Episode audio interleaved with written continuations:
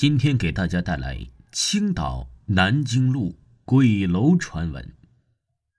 青岛鬼楼名号不下于沈阳的铁西鬼楼和北京的劲松鬼楼，这是青岛位于南京路一处著名的鬼楼。由于没有当地人敢买这里的房子，所以房主就将其改成了宾馆，用以接待不知情的外地游客。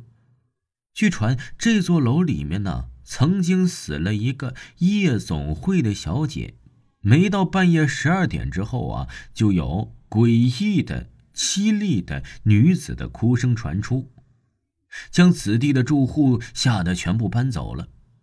据说，走进科学栏目组曾经也探访过青岛鬼楼南京路二十六号，但是啊，没有得出个所以然，也就不了了之了。在改成宾馆之前呢，警察还找来了一个不怕鬼的拾荒老人住在里面，让他告诫他人不要进去。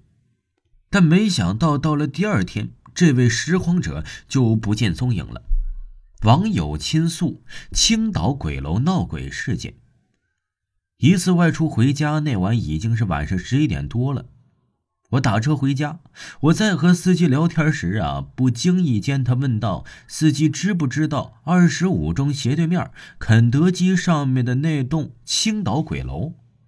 司机啊，先是用很惊恐的眼神看了我一眼，随后问道：“你才知道吗？”我说：“我知道有两个月了。”后来啊，那位司机语出惊人，说道：“我就是以前住在这栋楼里的。”我当时看到司机震惊的目光，让我相信他不是在说着玩儿。他随后告诉我，那栋楼是在半年前开始闹的鬼。至于说什么两年前开始闹鬼什么的，纯属扯淡。那位司机告诉我，他住进那栋楼的时候啊，他们楼上并没有死过或自杀什么人，只是楼顶的房子有三户，当时有两户是空的。半年前的某天晚上，突然有了哭泣声，声音之大令人难以想象。本来啊，楼上的住户并不在意，可是时间一长，大家就觉得不对了。几天后啊，晚上十二点以后，顶楼的一间口的房间再次响起了凄惨的哭声。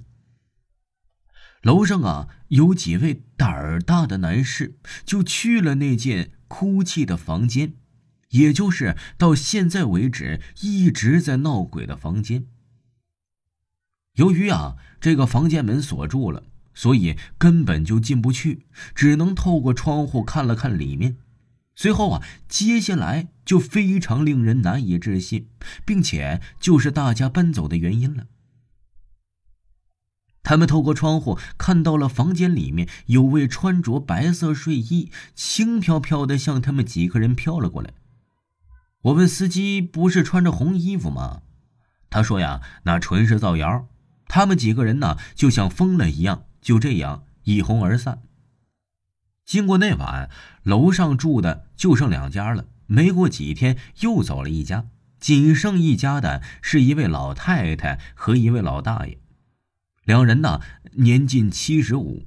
对于这些鬼怪什么的，也是见得多了，见怪不怪了，并不是太害怕。可是有次晚上啊，二老家里的家里的电视啊突然开了，并且怎么都关不上，电话也响不停，接了又响，感觉呀接了的时候啊，这个电话里面总是响着一些呃特别怪异的人声。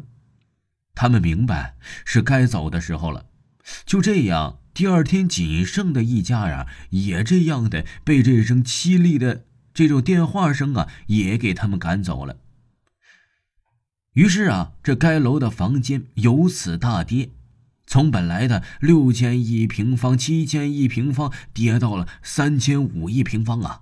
后来啊，就跌到了现在五万块钱一套房子，而且这房产中介啊，也不能眼睁睁的看着这个房子就这么的毁在他们手里，卖不出去。于是呢，很多的黑心中介就诱骗许多特别心急买房子的人呢，就想邀请他们赶紧入住。结果后来的事情啊，也就不了了之了。